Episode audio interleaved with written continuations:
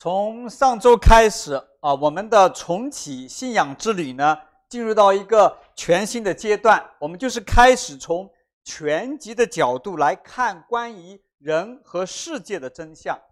同时呢，我们开始更全面和深入的来认识基督信仰的独特的对象，就是这位富有情感、慈爱、公义的上帝。啊，上一周我们谈了哈，我们谈到。耶稣，呃，谈到基督信仰，我们讲罪，哈，大家特别提醒大家，基督信仰讲罪呢，不是为了给人扣帽子、贬低或者恐吓人，而是让人在经历和体会到那个罪性、罪性所带来的后果和影响，然后我们又无法摆脱这样的情况下呢，告诉人真相，解释我们人无法靠人的理性和科学去明白的那个缘由，更重要的呢。是向世人指出真正的出路在哪里。其实啊，上帝造这个世界和人原本都是美好的。然而呢，人和这个世界目前的困境和苦难呢，源于人的祖先滥用了造物主我们的神赐给人独一无二的礼物，就是自由意志，对一切有意义的爱所产生的根源和基础。当人滥用了自由意志，选择听从魔鬼撒旦，哈，我们叫他那恶者，他的欺骗和教唆，而不按照上帝的旨意去生活，这才是罪真正的含义。然而，这样的恶果就是本来属于上帝的人，从此与这位圣洁、慈爱、公义、永恒的上帝隔绝了。我们人所生活和受托管理的这个世界，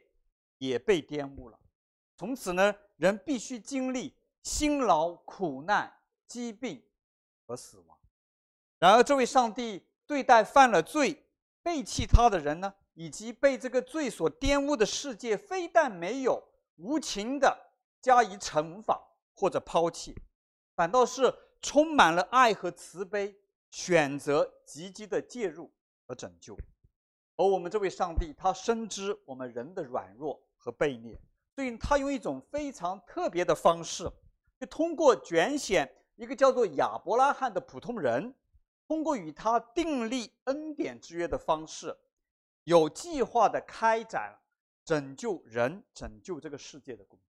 期间呢，我们注意到哈非常重要的细节，尽管要拯救人、要赐福给人，但这位上帝他仍然尊重人的自由意志。其实他是主动地接触亚伯拉罕。给他承诺，呼召他来跟随自己的带领。在与亚伯拉罕同行的过程当中，神不断地跟他对话，带领他，让他更多了解和认识自己。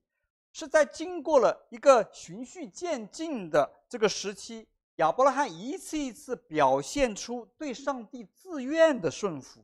这时候，上帝才完成了他和亚伯拉罕的立约。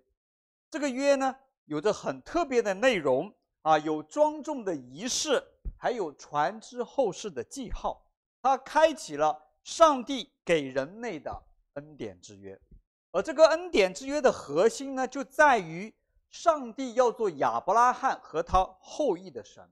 而不再任由愿与上帝立约的人被魔鬼撒旦那个教唆者、那个谎言之父，被那个恶者所掌控。最后呢，我们通过上帝给亚伯拉罕的一句判语，我们认识到上帝在几千年以前就已经为我们指明和他重新和好、恢复关系的那个途径。这个核心就是信啊。这句判语呢，记录在创世纪十五章第六节，上面说：“亚伯兰信耶和华，耶和华就以此算他为义。”啊，我们知道这里的义哈，不是指道德行为的完全，是上帝给予了人和他和好的关系和地位。啊，更进一步说，上帝看到人，尽管人不完全，但是仍然接受人成为他家里的人，神家的人，神国的人。啊，同时这里的信不是我们经常以为的简简单单的口头的一个认可啊，我信。而是一个与神同行的旅程，而在这个旅程当中呢，人通过不断的寻求和认识上帝，啊，并在内心将上帝确定为他行事为人、做重大决定的依据，并且呢，会通过这外在的行为表现出来。这就是对上帝的信靠顺服。上帝的这句判语，或者说上帝告诉我们，我们和他和好、恢复关系的方法和途径，是出现在神的诫命，比如说十诫颁布的数百年之前，是出现在犹太人的律法出现之前。出现在摩西之前，出现在耶稣来到世上之前，而这正是今天我要为大家解开的一个难题，要挪去的一个重启信仰之旅的一个障碍，就是上帝的律法，或者说上帝给人的律法规条的问题。因为我知道我自己也曾经历过，在接受基督信仰之前，看到上帝的律法所产生的那个反感。和排斥，而在走上了信仰之路以后，也经历过面对神的律法的无能无力，以及深深的罪疚感，甚至是绝望。但是来自耶稣的真爱，让我能够直面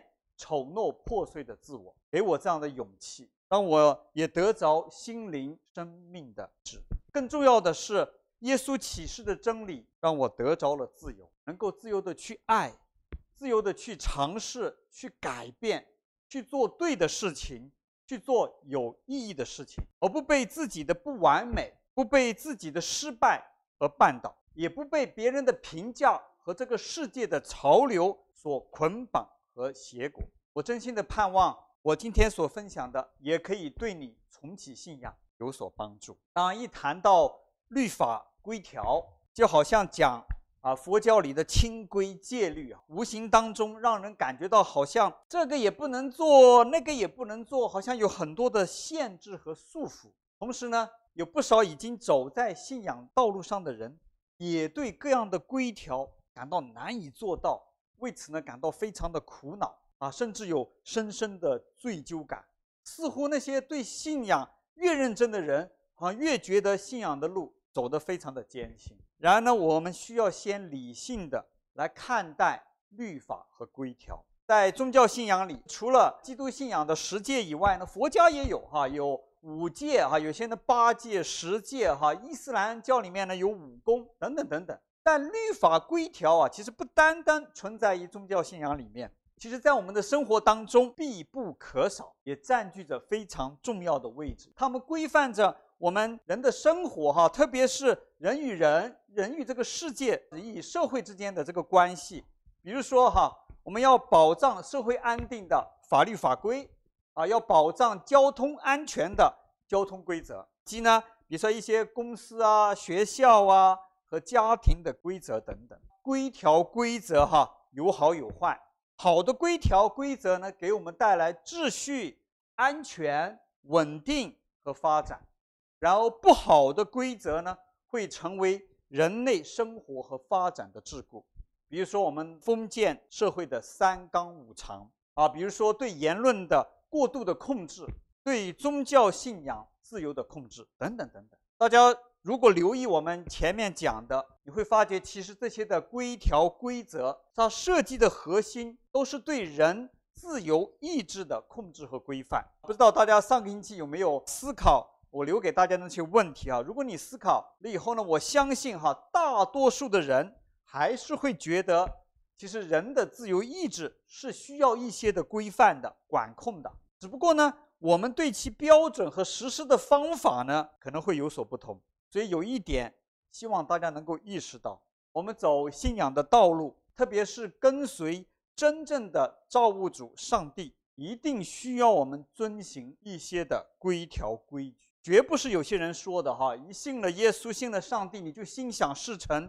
万事如意了。告诉大家，这是迷信，不是真正的信仰。绝不是复活了的耶稣他所教导啊。我们认真追求信仰，追求真理，不是寻找浪漫主义的无拘无束的自由。这样的追求其实只是捕风捉影，自欺欺人，而到头来吃苦的还是我们自己。当然了。一谈到信仰里的规条，先不管这个是规条是什么哈，你会发觉我们总有一种潜在的抗拒和担忧啊。如果你仔细思量一下，这和我们前面谈到的罪和罪性其实是紧密相关的。自己其实不想做啊，也认为呢我们做不到，或者说不能够完全做到。而这种担忧哈，带来两个方面的问题：一个方面是上帝的规条，我能够做得到吗？我能够够格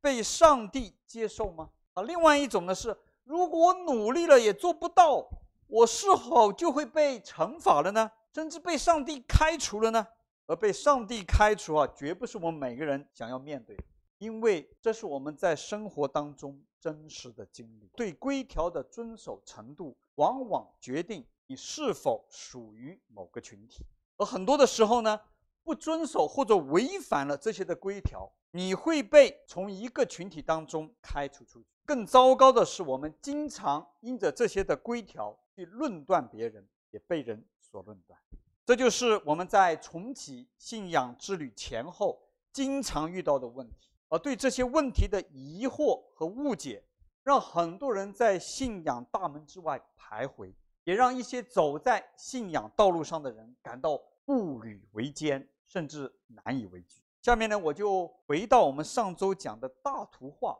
看看这位上帝的规条到底是怎么样的，他是如何颁布的。是在什么情况下颁布的？这些呢，我相信对我们如何理解他的规条，如何对待这些规条是紧密相关的。这是我们解开难题的关键，也是我们需要读圣经的重要性。我们不能靠道听途说，不能靠臆测，更不能是想当然，而是看这个复活的耶稣，他提醒我们重视的。写在几千年以前，体现天赋上帝心意的古老文献。上周我们说过，哈，上帝和亚伯拉罕立了恩典之约啊，并赐给他的后代迦南地为应许之地。之后呢，他也兑现了他对亚伯拉罕的承诺啊，在亚伯拉罕一百岁的时候，赐给他和妻子撒拉。一个亲生儿子叫做以撒，在这个之前呢，我们需要留意到亚伯拉罕因为等不及，他和这个妻子的侍女啊已经生过了一个孩子，叫做以实玛利。而后来的阿拉伯民族和伊斯兰教就是来自以实玛利这个源头。此后呢，上帝不断与因着顺服他而生的亚伯拉罕和撒拉的后代续约，续他的恩典之约。而从雅各最后发展出我们现在所知道的以色列民族，而雅各的儿子们，也就是以色列十二个支派的来源，在上帝的看护和引领下，雅各和儿子们为了逃避饥荒，后来到了埃及，并得以在埃及最富庶的地区繁衍发展。后来呢，他们成为一个庞大的族群。再后来呢，因为他们太庞大了，威胁到了埃及人，遭受到埃及法老的迫害，最后沦为埃及人的奴隶，长达四百年之。然后呢，上帝拣选和兴起了一个叫摩西的人，他挺身而出，对抗法老，啊，拯救以色列人脱离埃及人的欺压和奴役，在上帝的带领下，进入上帝应许给亚伯拉罕的迦南美地。在上帝施展了很多的神迹奇事之后呢，法老最后服软了啊，于是呢，摩西带领以色列人经过红海，其实呢，真正名字叫芦苇海，离开了埃及。我在这里呢，只是给大家快快的描述一下那个过程哈。其实实际的故事非常的精彩啊，我鼓励大家能够自己去读一读啊，在圣经的头两本书《创世纪》和《出埃及记》当中，那么上帝颁布他的诫命规条的事情呢，就发生在下面啊，所以请大家留意听。在离开了埃及大约三个月后，他们来到了一座叫西乃的山。摩西到山上领取神颁下的律法，就是十诫啊。我们需要意识到，这其实对一个数百年来为奴的民族非常的重要，因为长期在埃及的奴役生活，让这些人只知道做奴隶的规则。他们的行事为人、思想，很多的时候都是从为奴的角度去出发的。某些方面，他们可以说没有自由；而在有些方面呢，他们可能太自由了，哈，做事情没有底线，更不懂得什么是真正的自由。他们听到过一些关于祖上传下来的故事，然而呢，他们并不认识这位与他们先祖立约的上帝。就是在这样的情况下，上帝第一次赐给了这个民族一套的规条，就是十诫啊。你可以在出埃及记二十章找到它的全文。下面我们就来看一看这十诫具体有些什么的内容。出埃及记二十章从一开始怎么说的？神吩咐这一切的话说：“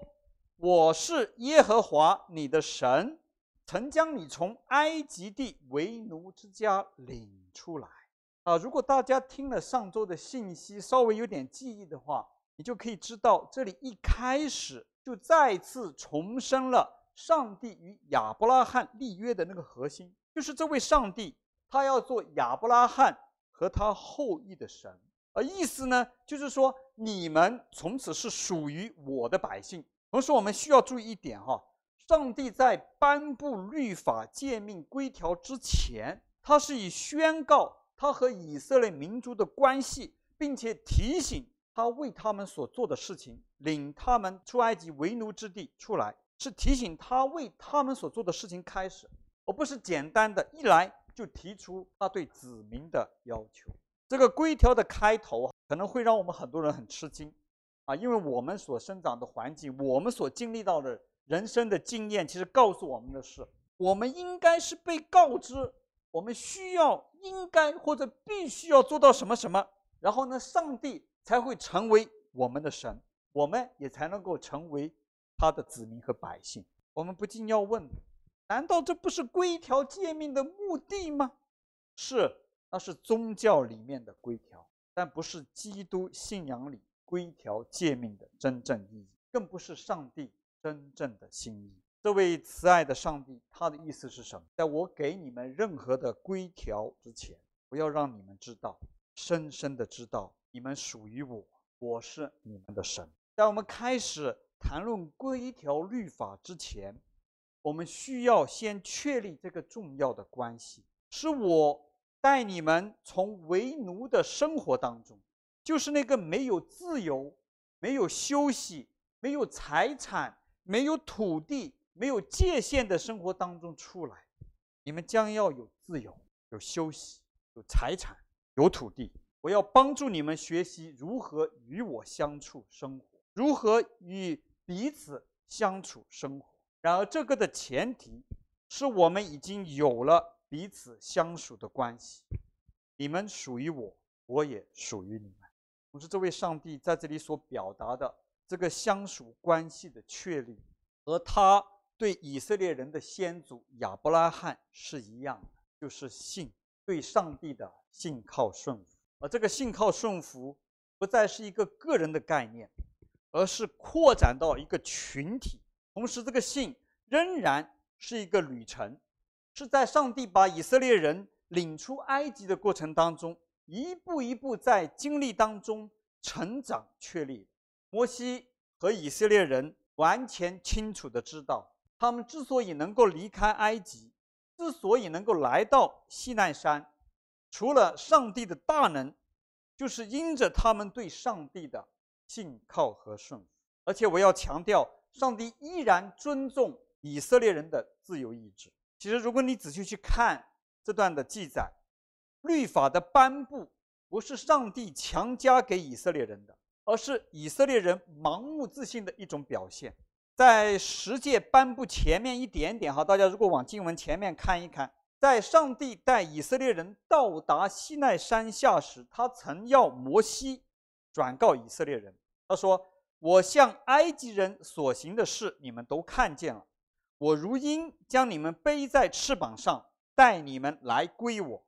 如今你们若真的听从我的话，遵守我的约，就要在万民中中做属我的子民，因为全地都是我的。你们要归我做祭司的国度，为神圣的国民。而当摩西告诉了以色列百姓之后呢？以色列百姓的回答是什么？他们是同声回答：“哈，凡耶和华所说的，我们一定遵循。”大家听到吗？凡耶和华所说的，我们一定遵循。而正是这个自以为是的可以，这个不了解自己罪性的自信，给以色列人后面的遭遇埋下了伏笔。这也是后面我们要谈到哈，耶稣后来要来解决的一个重要问题。我们后面再说哈。下面我们就来看一看今天我们读过的这个上帝十诫的具体的那些内容了哈。为了方便大家的理解呢，我把这个十诫哈十条诫命我分成了三个部分啊。第一个部分呢是第一条和第三条，其实这三条呢还是强调和定义上帝和人之间的关系。简单的说来哈，就是我们只能有上帝唯一的神。第二呢，不可雕刻其他的偶像来敬拜哈，特别是那些动物啊、山山水水的哈。第三呢，不可乱用、乱称耶和华上帝的名字。你发觉啊，以色列整个的历史哈，以色列的人民他们非常敬畏上帝，在圣经当中，他们的版本当中从来不会写出耶和华这个字，都是称为主啊，英文就是 the Lord，the Lord。后面呢，好，我们接下来再看哈，然后这十诫当中的最后六条呢。它定义了人与人之间的关系。第一条是孝敬父母，第二条不可杀人，不可奸淫，不可偷盗，不可做假见证陷害人。注意哈，这里不是我们把它简化说成的不可说谎哈，不可做假见证陷害人，不可贪恋他人的东西财物。然后你会留意到，在这两块中间有一个很特别的诫命。就是第四条，第四条呢是要人处理好与神与人的关系，必须保持的一个空间。第四条就是人要守安息日，就是说你一周当中要有一天休息，不可以做工，要做礼拜。你发觉人类到今天，在任何一个国家、任何一个民族，都是好像是个世界的一个公理一样哈，一周有七天，然后呢，我们有一天至少休息啊。现在呢，我们加到有两天的休息哈，这一天让我们敬拜上帝。更重要的是，提醒这些人能够明白上帝的心意，由此呢，不断的去反省和校准自己的生活行事为人。上帝真的很奇妙哈。当然，我希望提醒大家的这些诫命的真实含义啊，不仅仅是字面上的意思。啊，第二讲的时候我们已经提过哈。复活的耶稣呢，特别为我们解释了不可杀人、不可奸淫的那个真正含义。而在这以后呢，啊，其实上帝以这个十诫为基础，哈，通过摩西还颁布了更为详细的规条，涵盖了以色列人的日常生活、他们的信仰生活、道德生活，以及整个群体的组织和管理。最后呢，与亚伯拉罕一样，上帝与以色列人也有立约的仪式，也有立约的记号。大家可以去看哈，仪式大家特别注意哈，跟下个星期我们要讲的有关系。一样有祭牲，就是也是同样用血来立约。而这次呢，以色列人自信满满的参与了。那个记号呢，就是我刚刚我们读到的第四条的哈，神要。以色列民世世代代守安息日，大家可以知道，以色列这个民族哈，以色列人不管在世界的哪个地方，直到今天，他们仍然还在遵守。这些的律法规条哈，大家感兴趣的话，你可以仔细的去读一读哈。我保证你哈，你把它看完以后，你保证你会觉得，哎呀，如果我们人都做到了，这个世界将会多么美好啊。大家知道吗？除了安息日，听过安息年嘛？我想这个是对我们每个人负债的人是好消息哈。神规定他们每七年的最后一年，要免除一切的债务，要保证他们人当中不会有贫穷的人。当然，历史告诉我们，以色列人并没有很好的遵行上帝的诫命和。而当上帝与以色列人他的子民立约的时候，他通过摩西警告过他们。哈，这个记载在《生命记》十一章二十六节、二十七节那里。哈，他说：“看，我今日将祝福与咒诅都陈明在你们面前。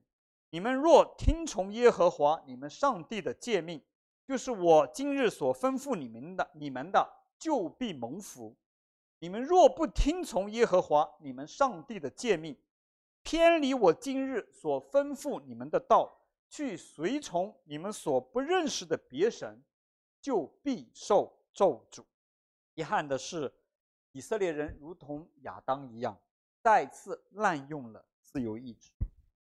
他们因着顺服神，领受了很多很多的祝福，但同时，同样也因着悖逆，也遭受了很多无以言表的痛苦、血的教训。以色列人的历史是一个血泪史，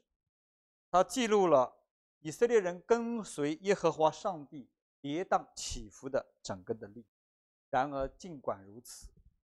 这位上帝从没有离弃他们。他不断差派先知去告诫他们：如果你们再不如何如何，因着我们的约，我就要如何如何了。这样的信息充满了整个先知书。我想要告诉大家的是，这前赴后继的先知，恰恰提供了一个证据：这位上帝从来没有放弃过他的百姓，甚至当他们违背他所制定的规则律法时。虽然顺服带来奖赏祝福，悖逆招致管教惩罚，但最后纵观这个历史，你会发觉这位上帝对他们的心从来没有改变，就是要让他们自愿选择成为他的儿女，得到最终的救赎。我们今天可以知道，这个世界上唯一一例哈。在亡国两千四百多年以后，仍然可以复国的民族，世界上只有一例，就是以色列民族。在一九四八年，以色列人复国。当然，我们知道这个还不是最终的救赎哈，我们后面会讲。所以在这里，弟兄姐妹们、朋友们，通过我们对上帝的十诫、律法、规条哈，包括他何时制定的、制定的条件哈、情况的了解。复活的耶稣想要我要大家认识到那个重点是两点哈。第一点，十诫律法规条是上帝在与以色列人确认了关系以后颁布的，不是他们关系的先决条件。这与我们在社会上接触到的规条很大的不一样，不是人遵守了上帝定的规条才能够属于上帝。违背了规条就被扫地出门。我们可以看到，上帝并没有为以色列订立规则，等他们遵守了以后才确认他和他们的关系，而是这位上帝主动拯救的行动和以色列人自愿的信靠顺服，并通过约的方式得以确定。更重要的理解哈，并需要我们今天的人能够牢牢记住的是。其实就是主耶稣告诉我们，上帝是我们的天父，天上的父。我们和他的关系其实是家人的关系。这位上帝对人就像不，不是就像，就是一个充满情感、慈爱、完美的父。正因为人是他的孩子，是他家庭的成员，他才，而且是在孩子愿意的情况下。才为他们制定家规，帮助他们健康的成长，最终得着祝福，而不是为了找机会要来惩罚他们。你发觉，当孩子犯罪悖逆的时候，他会给他们管教，教他们学习承担后果责任，然后才能够成长。然而，当孩子们犯的错后果太严重，啊，被这个教训啊。教训让他们承受不住的时候，你发现这个上帝永远他会介入，他会加以保护、限制、安慰，甚至不惜最后带他们来受过。其实整个以色列的历史，整本圣经所表现出来的，就是这位天赋上帝的不负心肠。我们读旧旧约，我们看到以色列人不断的犯罪犯错。以至于被处罚、被管教的经历，但是我们更看到上帝对他们锲而不舍的介入和拯救。他爱他们，从不放弃他。其实无论是立约、祝福、管教，甚至惩罚，因为他从一开始就想让他们知道，他愿意做他们的神，他愿意认他们做他的子民。关键，他们要甘心情愿信靠顺服他，而最终，耶稣，上帝的儿子，以以色列的样子进入到人类历史当中，成为天父的心肠和他救赎工作最极致的彰显。这是第一点。第二点，特别是针对我们已经走在信仰之路上的弟兄，我们需要知道，上帝的十诫规条，哈，或者说家规，不是给所有人的，而是给他家里的人，也就是那些认他为自己的神、自愿信顺靠顺服与他和好的人。那时候指的就是以色列人。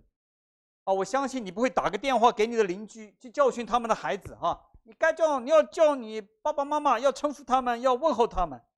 啊，这个意思哈，不是上帝不爱所有的人啊，只爱以色列人，所以只管他们。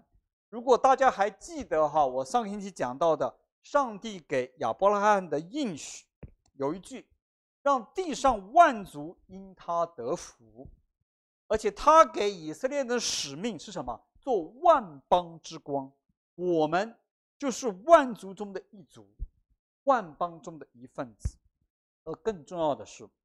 这位复活的耶稣在约翰福音三章十六节中宣告过：“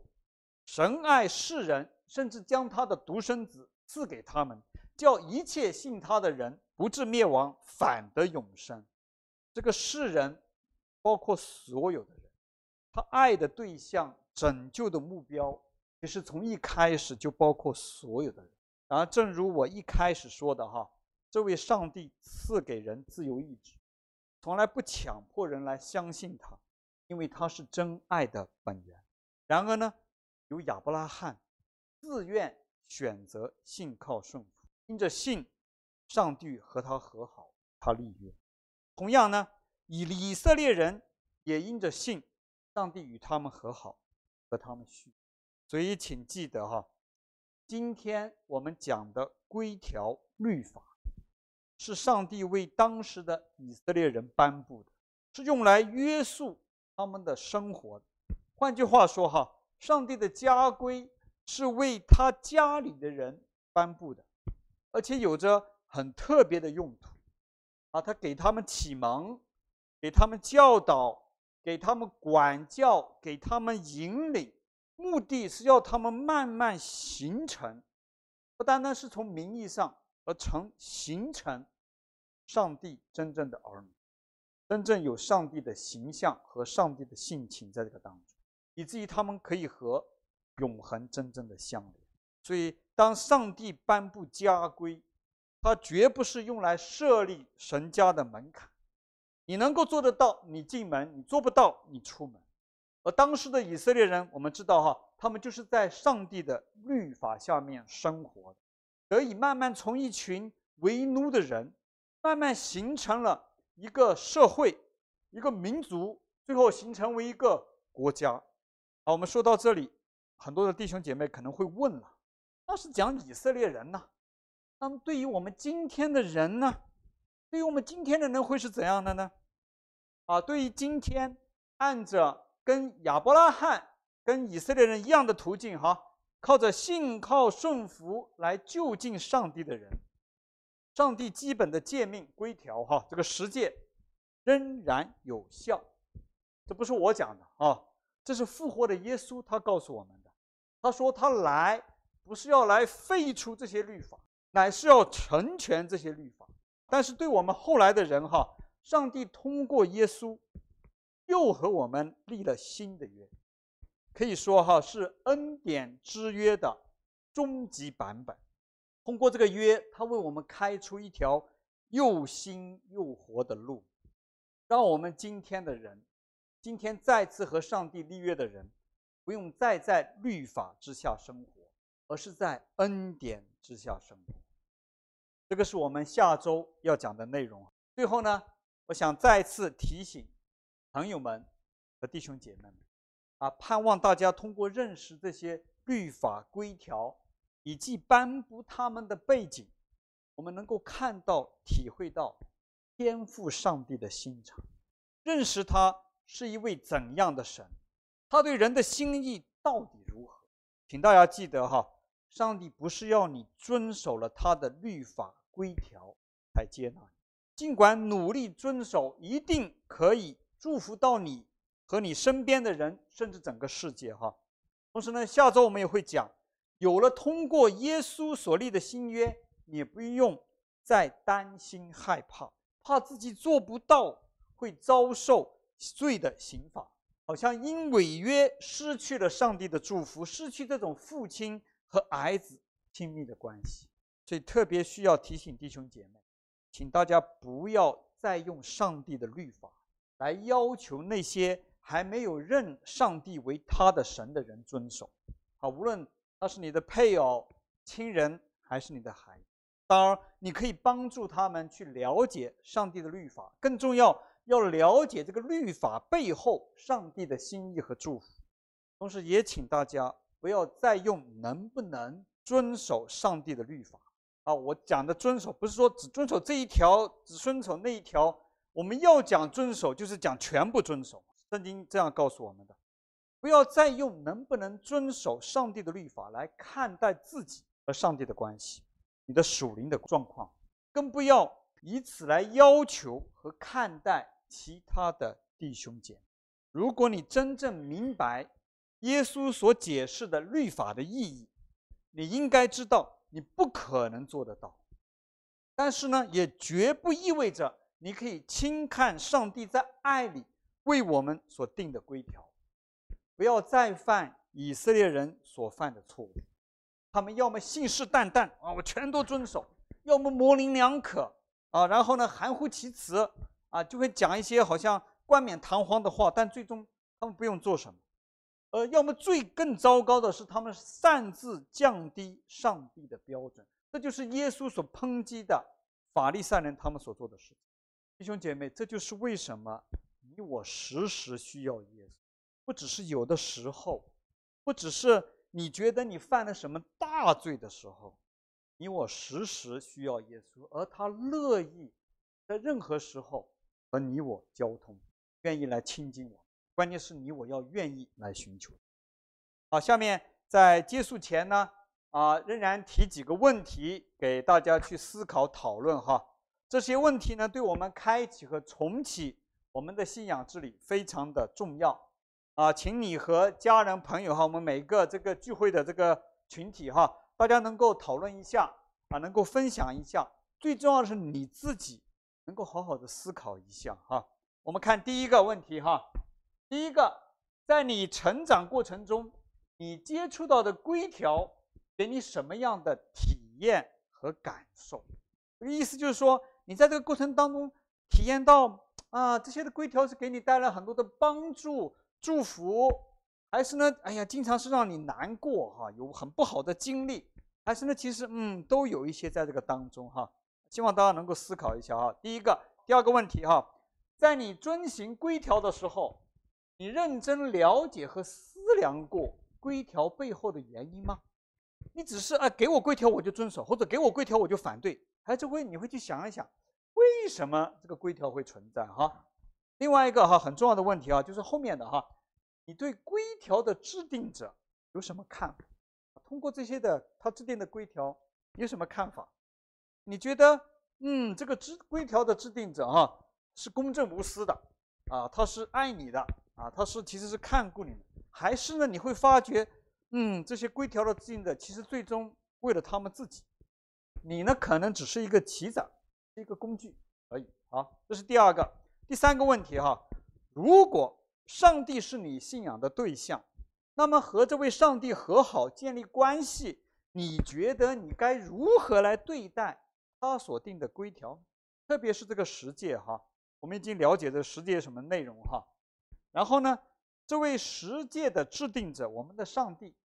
和以前你那些你经历过那些给你定规条的人，他们之间有什么不同？他们这个。制定规条的人，无论是上帝还是以前那些人，对你有什么样的情感，跟你有什么关系，对你有什么样的心意，啊，希望大家能够思考一下这几个的问题哈，花点时间，不用赶啊，好好的想一想，然后结合你成长的过程，啊，你人生或者你信仰的经历，我希望大家能够好好的感受一下啊，在这里我给大家介绍的这位上帝，对你来说哈，他是一个严厉的主宰，一天到晚要来找你的麻烦，好像给你惩罚的人，还是他是一个慈爱的父亲？好，下面让我们一起来祷告。亲爱的天父，我们谢谢你，谢谢你赐给我们以色列人的历史，赐给我们让人无法否认的历史的文献，让我们了解到我们信仰的先辈们他们所走过的路程和他们的经历，甚至是惨痛的经历，让我们能够真正开始认识我们自己，也能够更加的认识你，来明白你的作为，明白你对我们所存的。天赋的心肠，我们祈求你按着你的恩典和怜悯施恩给我们，是吧？祈求你开我们每一个人的眼，开我们心灵的眼，让我们看见，让我们能够认识你，让我们开始来寻求你，更是让我们按着你的心意来寻求你，来认识你，来敬拜你，帮助我们真的能够脱离那恶者的捆绑，我们那个自我的捆绑。而不再凭着我们自己的想象、我们的感觉和喜好来寻求你、来定义你。我们也同时祈求你，给我们勇气，给我们勇气，给我们爱，以及我们能够去面对真相，迈出信心的一步，帮助我们能够真实信靠你，相信你的爱，信任你的应许，更是让我们能够有这样的回应，愿意来顺服。让我们能够真实的得着你要赐给我们一切的祝福，一切的丰盛。我们感谢你，如此祷告，奉耶稣的名，阿门。